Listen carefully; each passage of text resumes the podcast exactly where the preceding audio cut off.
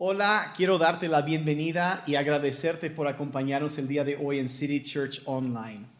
Entonces, ah, yo he estado viendo en las últimas semanas que casi no pasa un día sin que me entere de alguna persona que está luchando con ansiedad o con, ah, con preocupación.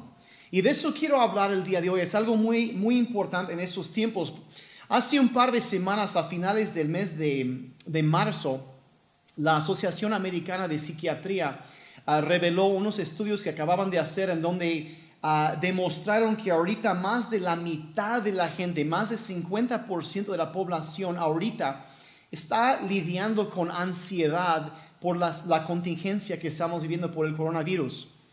Y, pero más allá de eso, ah, dijeron que casi dos tercios de la población, 65% de la población, Ah, está luchando con preocupación o ansiedad acerca de la salud de algún pariente suyo, de que les da miedo que les vaya a contraer la enfermedad y algo vaya a pasar, pero también dijeron que más de dos tercios de la población ahorita está batallando con ansiedad por las implicaciones económicas que todos esos cambios han generado. Pero me imagino que esos datos de que 65 o 70% de la población está preocupada, ansiosa, probablemente no te es alguna noticia nueva. Me imagino que ya has visto a todo esto y si no en tu vida, probablemente en la gente alrededor de ti lo has visto. Pero más allá de, las, de la gente alrededor, ¿cuáles son o qué hacer con tus preocupaciones? Porque si queremos ayudar a los demás, antes de hacer eso, tenemos que dejar que Dios trate con nuestras propias preocupaciones e inseguridades. Y a lo mejor sabes esto, pero te voy a recordar algo muy importante, que preocuparse no ayuda en nada. No ayuda absolutamente nada. Jesucristo mismo dijo eso, Mateo 6, 27. Dice, ¿quién de ustedes, por mucho que se preocupe, puede añadir una sola hora al curso de su vida. O sea, ¿quién puede hacer que su vida dure más al preocuparse? Y, obviamente la respuesta es no. Nadie puede hacer eso. Preocuparte no va a protegerte de contraer el coronavirus. Preocuparte no evitará que algún pariente se enferme. Eh, preocuparte no mantendrá la liquidez en tu negocio. Y preocuparte no te mantendrá con un empleo. No, no funciona así. Es más, la preocupación empeora tus problemas porque no te deja tomar pasos para resolverlos. La preocupación no puede cambiar tu pasado, no puede cambiar tu futuro y lo único que hace es robarte, es, es echar a perder tu presente. Entonces la Biblia dice en, Proverbios 12, verso 25, Dice, la preocupación agobia a la persona. Dice que te agota, te agobia, te, te carga, te pesa estar preocupado y agobia, dice, a la persona. Y, y, no fuimos creados para vivir bajo la carga y el peso de la preocupación constante. No es el deseo de Dios para nuestras vidas. Y vamos a ser honestos. yo, yo la, preocupación te agobia, te, te agota más, más rápido que casi cualquier otra cosa. Es un cansancio, un agotamiento cuando lo tenemos en nuestra vida. Entonces yo creo que todos hemos visto ah, necesidades alrededor de nosotros ah, y queremos ser parte de la solución, pero para poder ayudar a otros, nosotros tenemos que estar sanos primero, tenemos que estar fuertes. Y la preocupación no ayuda a estar ni sano ni fuerte. Así que lo que yo quiero hacer es enseñarte cuatro cosas, cuatro estrategias de la palabra de Dios para vencer la preocupación y aligerar las cargas en tu vida. Te va a ayudar, es algo que me ha ayudado mucho a mí. Y cada día voy regresando a esas cosas. Pero lo primero, esas cuatro cosas que debes hacer, lo primero, lo primero, lo primero, es permite que Jesús sea tu pastor. Permite que Jesús sea tu pastor. Yo me imagino que como papá, como mamá, como líder, como, como patrón, estás pensando y, en tus responsabilidades de cuidar y de proveer por otros. Y te carga y te pesa eso. Y mira, eso es lo que hace un pastor. cuida, alimenta y provee por las necesidades de sus ovejas. Y es correcto y está bien estar consciente de tus deberes, de tus responsabilidades, pero nunca olvides que tú también tienes un pastor, que tú tienes un pastor. Y si Jesús es tu pastor, nada te va a faltar. Nada te va a faltar. Y hay que recordar que proveer por tus necesidades no es tu responsabilidad, es su responsabilidad. Porque Él ha dicho, si Él es nuestro pastor, nada nos va a faltar. Nada nos va a faltar. Es, es la responsabilidad de Dios. No es ni tu responsabilidad ni mi responsabilidad. Él ha prometido proveer por lo que necesitamos. Yo tengo um, una foto que un, un, un, amigo que yo aprecio mucho me dio hace varios años, yo creo hace unos 10 años, que es una foto que él tomó de un cuadro que está en la pared de la casa de Wayne Myers. Y es, una, es un cuadro que, de, que alguien dibujó, es un dibujo con lápiz de un pastor abrazando a una oveja. Y, y yo me acuerdo, mi amigo me, me, dio esa foto en un, en un congreso hace como unos 10, 12 años, no, no preciso hace cuánto tiempo, pero y esa foto, la, me acuerdo esa noche, la metí en mi Biblia. Y, uso esa foto como un separador en mi Biblia. Entonces, cada mañana, cuando yo bajo, bajo temprano para leer mi Biblia y para orar por un tiempo, abro mi Biblia y veo esa foto. Cada mañana. Y, no, no sé bien cómo explicar, pero Veo cuando veo esa foto cada mañana, yo me acuerdo de algo, que el Señor es mi pastor y nada me faltará. Es mi pastor y nada. Y yo me acuerdo, sí, sí, yo soy un pastor, lo sé, pero no soy el pastor. En esa, en esa foto yo lo veo y yo ahí, yo no soy el pastor, yo soy una oveja del pastor. Y, esa foto me recuerda cada mañana que, que, que, Él, el buen pastor, me abraza, me ama, cuida de mí, me protege a mí, Él suple mis necesidades. Y me acuerdo que, que, que, que cuando, cuando eh, regreso a eso y me acuerdo cómo Él me ama y cómo yo soy la oveja en, ese, en, ese, en esa foto, en ese cuadro, cómo Él cuida de mí. Y me acuerdo que el Señor es mi pastor. Al inicio de cada día, mi nivel de preocupación baja. Porque no es mi responsabilidad, es su responsabilidad. Y Él ha sido fiel en cuidar de mí él es mi pastor y nada me va a faltar. Pon a Jesús como tu pastor, como el que cuida de ti. Permite que Jesús sea tu pastor. Y cuando lo hagas, tus preocupaciones se van a reducir, van a menguar. Eso es lo primero. Lo primero, y de ahí, primero tener a Jesús como nuestro pastor, pero lo segundo es darle a Jesús el control de cada área de tu vida. Dale a Jesús, ríndete por completo a Él. Mira, ¿alguna vez has estado manejando en tu auto y vas y todo tranquilo cuando de repente en el tablero se enciende alguna luz de advertencia?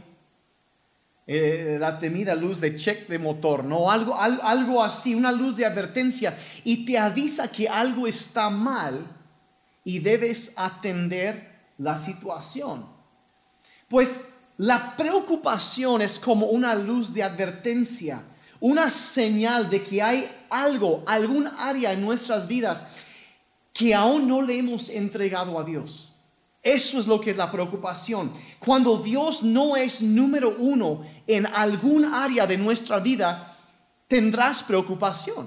Lo vas a tener. Porque cuando amas a algo más que a Dios, eso que amas se volverá una fuente de estrés y preocupación en tu vida.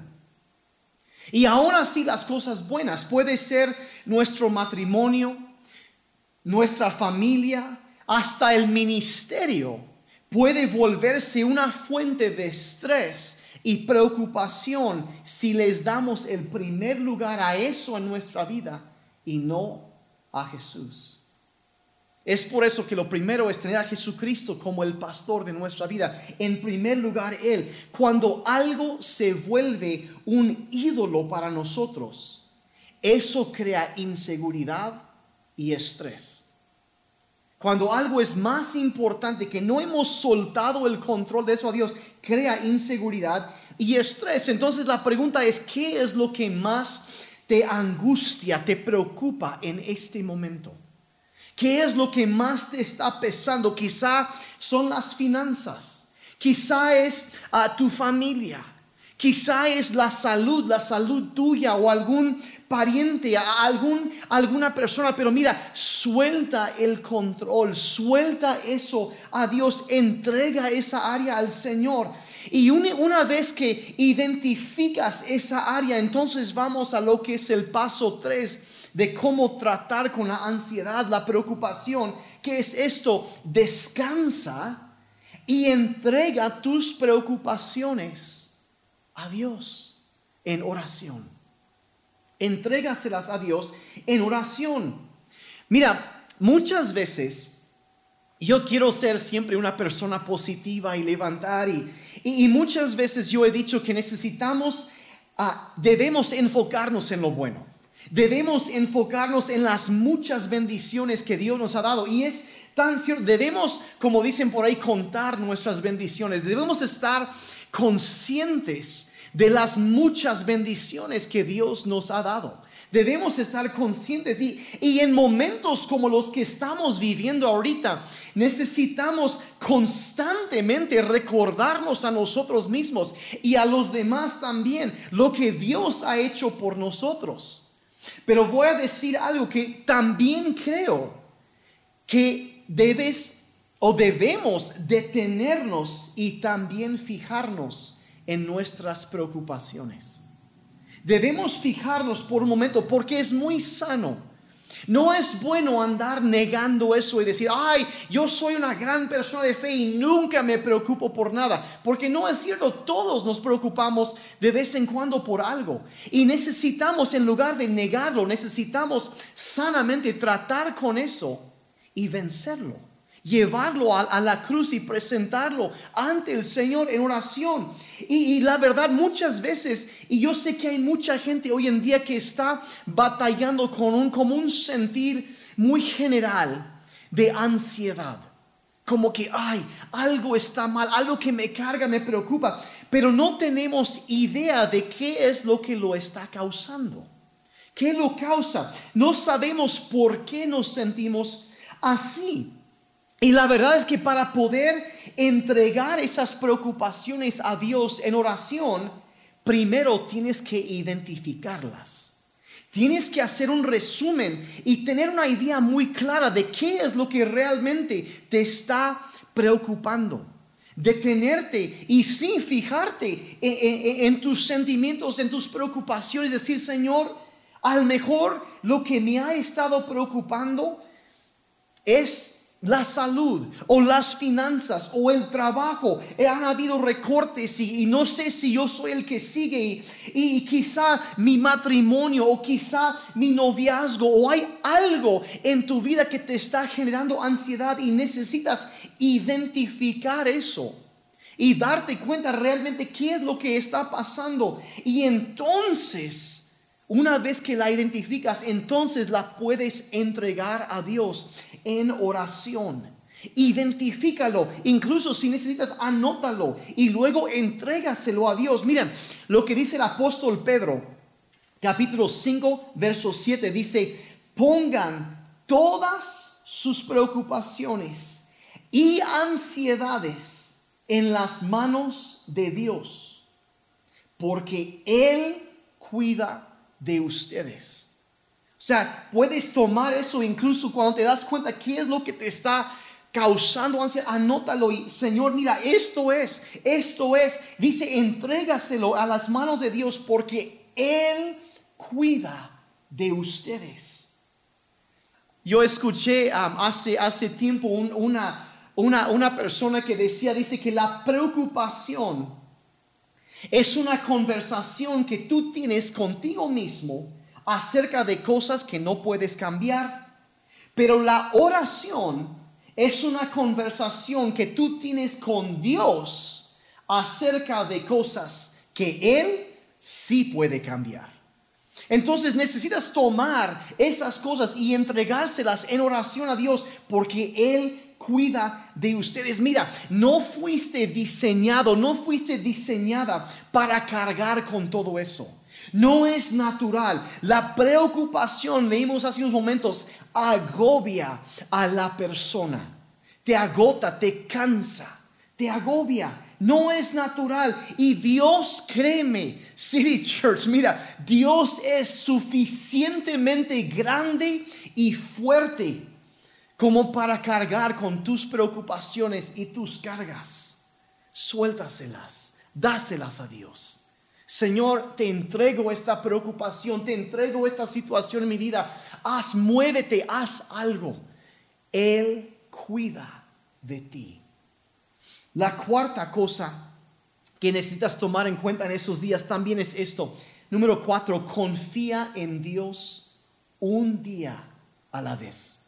Confía en Dios un día a la vez. Mira, eh, no, no, no te robes de tu futuro trayendo sus preocupaciones a tu presente. Eh, Jesús lo dijo de esta manera en Mateo 6:34, dice, no se preocupen por lo que sucederá mañana, pues mañana tendrán tiempo para hacerlo. Ya tienen suficiente con los problemas de hoy. Ahí está. Mira, de acuerdo a Jesucristo, mira, ya tienes suficiente en tu plato no eches más preocupaciones de mañana, no lo hagas, ya no agregues más, no lo hagas, no es sabio, eh, te va a cansar más. Mira, voy a decir una cosa, está bien planear para el futuro, está bien eh, y mira, estamos viviendo unas experiencias ahorita, quizá de, de, los más importantes en toda nuestra vida. Estamos viviendo tiempos históricos en este momento. Y está bien, necesitamos mirar hacia adelante, necesitamos planear, necesitamos pensar qué es lo que vamos a hacer en un día, en una semana, en un mes, en un año más, qué son los cambios, hacia dónde vamos a ir. Está bien, es sabio, pero te voy a decir una cosa, puedes planear para mañana sin vivir ahí. Vive en el hoy. Vive en el hoy. Los problemas puedes vivir solo el día de hoy ahorita. Entonces vive hoy y no te cargues por problemas en el futuro. Dios es fiel. Si Él ha sido fiel hasta ahorita, Él seguirá siendo fiel. Nunca va a cambiar. Mira, Dios siempre nos está probando para ver cuánto vamos a confiar en Él. Siempre nos está probando y, y lo que Él quiere es que decidamos si realmente va a tener el primer lugar en nuestras vidas. Y antes de ayudar a enfocarnos en lo... Mira, hay que tener bien claro para nosotros mismos quién es el número uno y en quién vamos a confiar como individuos nosotros. Yo creo la verdad que los momentos que estamos viviendo, este momento en la historia, es una de las pruebas más grandes que muchos van a enfrentar en cuanto a confiar en Dios. Es un, es, un, es un reto, pero mira, te recuerdo, Dios ha prometido cuidar de nosotros y Él va a suplir nuestras necesidades. La pregunta es, o nos vamos a preocupar o vamos a confiar en Él. ¿Cómo vamos a responder? Padre, en este día venimos ante ti. Padre, yo tanto por mi vida como para los que nos acompañan, Padre, para soltar nuestras preocupaciones. Queremos soltarlas en tus manos. Tú eres nuestro pastor. Y Señor, nada nos faltará. Te entregamos a ti el control de nuestra vida, cada área, cada situación. Y decimos, Señor, que sea hecha tu voluntad en nosotros. Te agradecemos, Señor, por tus bendiciones, que han sido muchas. Y Señor, te entregamos cada preocupación, cada angustia, cada cosa que nos quiere abrumar, que nos quiere agobiar, la entregamos en tus manos, Señor, porque sabemos que tú cuidas de nosotros. Y escogemos confiar en ti este día Padre, para todo el futuro, pero nos vamos a enfocar en este día, nos vamos a, preparar y planear, sí, para el futuro, vamos a ser sabios, pero vivimos hoy en este día, en el presente, y soltamos, Padre, todo nuestro futuro en tus manos. Todo está en tus manos. Y Padre, yo pido que traigas descanso y alivies, aligeres, Señor, la carga de cada persona. Padre, rompe el poder de la preocupación en nuestras vidas y trae descanso para cada persona. Te pido en el nombre de Jesús. Ahora, como oíste hace unos momentos, el primer paso en todo esto es poner a Jesucristo como tu pastor, como tu Salvador. Lo primero, el primer paso en todo es que Él sea tu Señor, o sea, quien manda en tu vida. Y quizá, mira, quizá si tú nunca lo has hecho, yo quiero que hoy, el día de hoy tú puedas experimentar la paz de Dios en tu vida. Mira, la Biblia establece que todos hemos pecado, nos hemos alejado de Dios y merecemos el castigo de Dios. Pero Dios nos ama tanto, dice la Biblia, que Él envió a su Hijo, su único Hijo Jesucristo, a venir a este mundo y a, a morir eh, morir en nuestro lugar para pagar la deuda que tú y yo teníamos con Dios por nuestras rebeliones. Y nos dice que, que Dios nos anda buscando, que éramos como, que dice que andábamos como ovejas perdidas, incluso dijo el Señor Jesucristo, que el buen pastor andaba buscando. Y somos sus ovejas y como ovejas extraviadas, pero Dios nos anda buscando, te anda buscando a ti para rescatarte, para salvarte y traerte a casa. Es lo que Dios anhela hacer en tu vida. Es el deseo de Dios, el plan de Dios para tu vida. Y, y, si tú quieres hoy responder a su amor, a recibir su perdón, y, ser adoptado como un hijo, una hija suya. Hoy es el día de salvación para ti. No importa lo que hayas hecho, el amor de Dios es más grande que todo eso. Y Dios hoy te está llamando para decir, sabes que hijo, hija, ven, te quiero salvar, quiero aligerar tu carga, quiero darte libertad. Es el anhelo de Dios. Y la Biblia dice que si tú confiesas con tu boca que Él es el Señor y crees en tu corazón que Dios lo levantó de entre los muertos, serás salvo.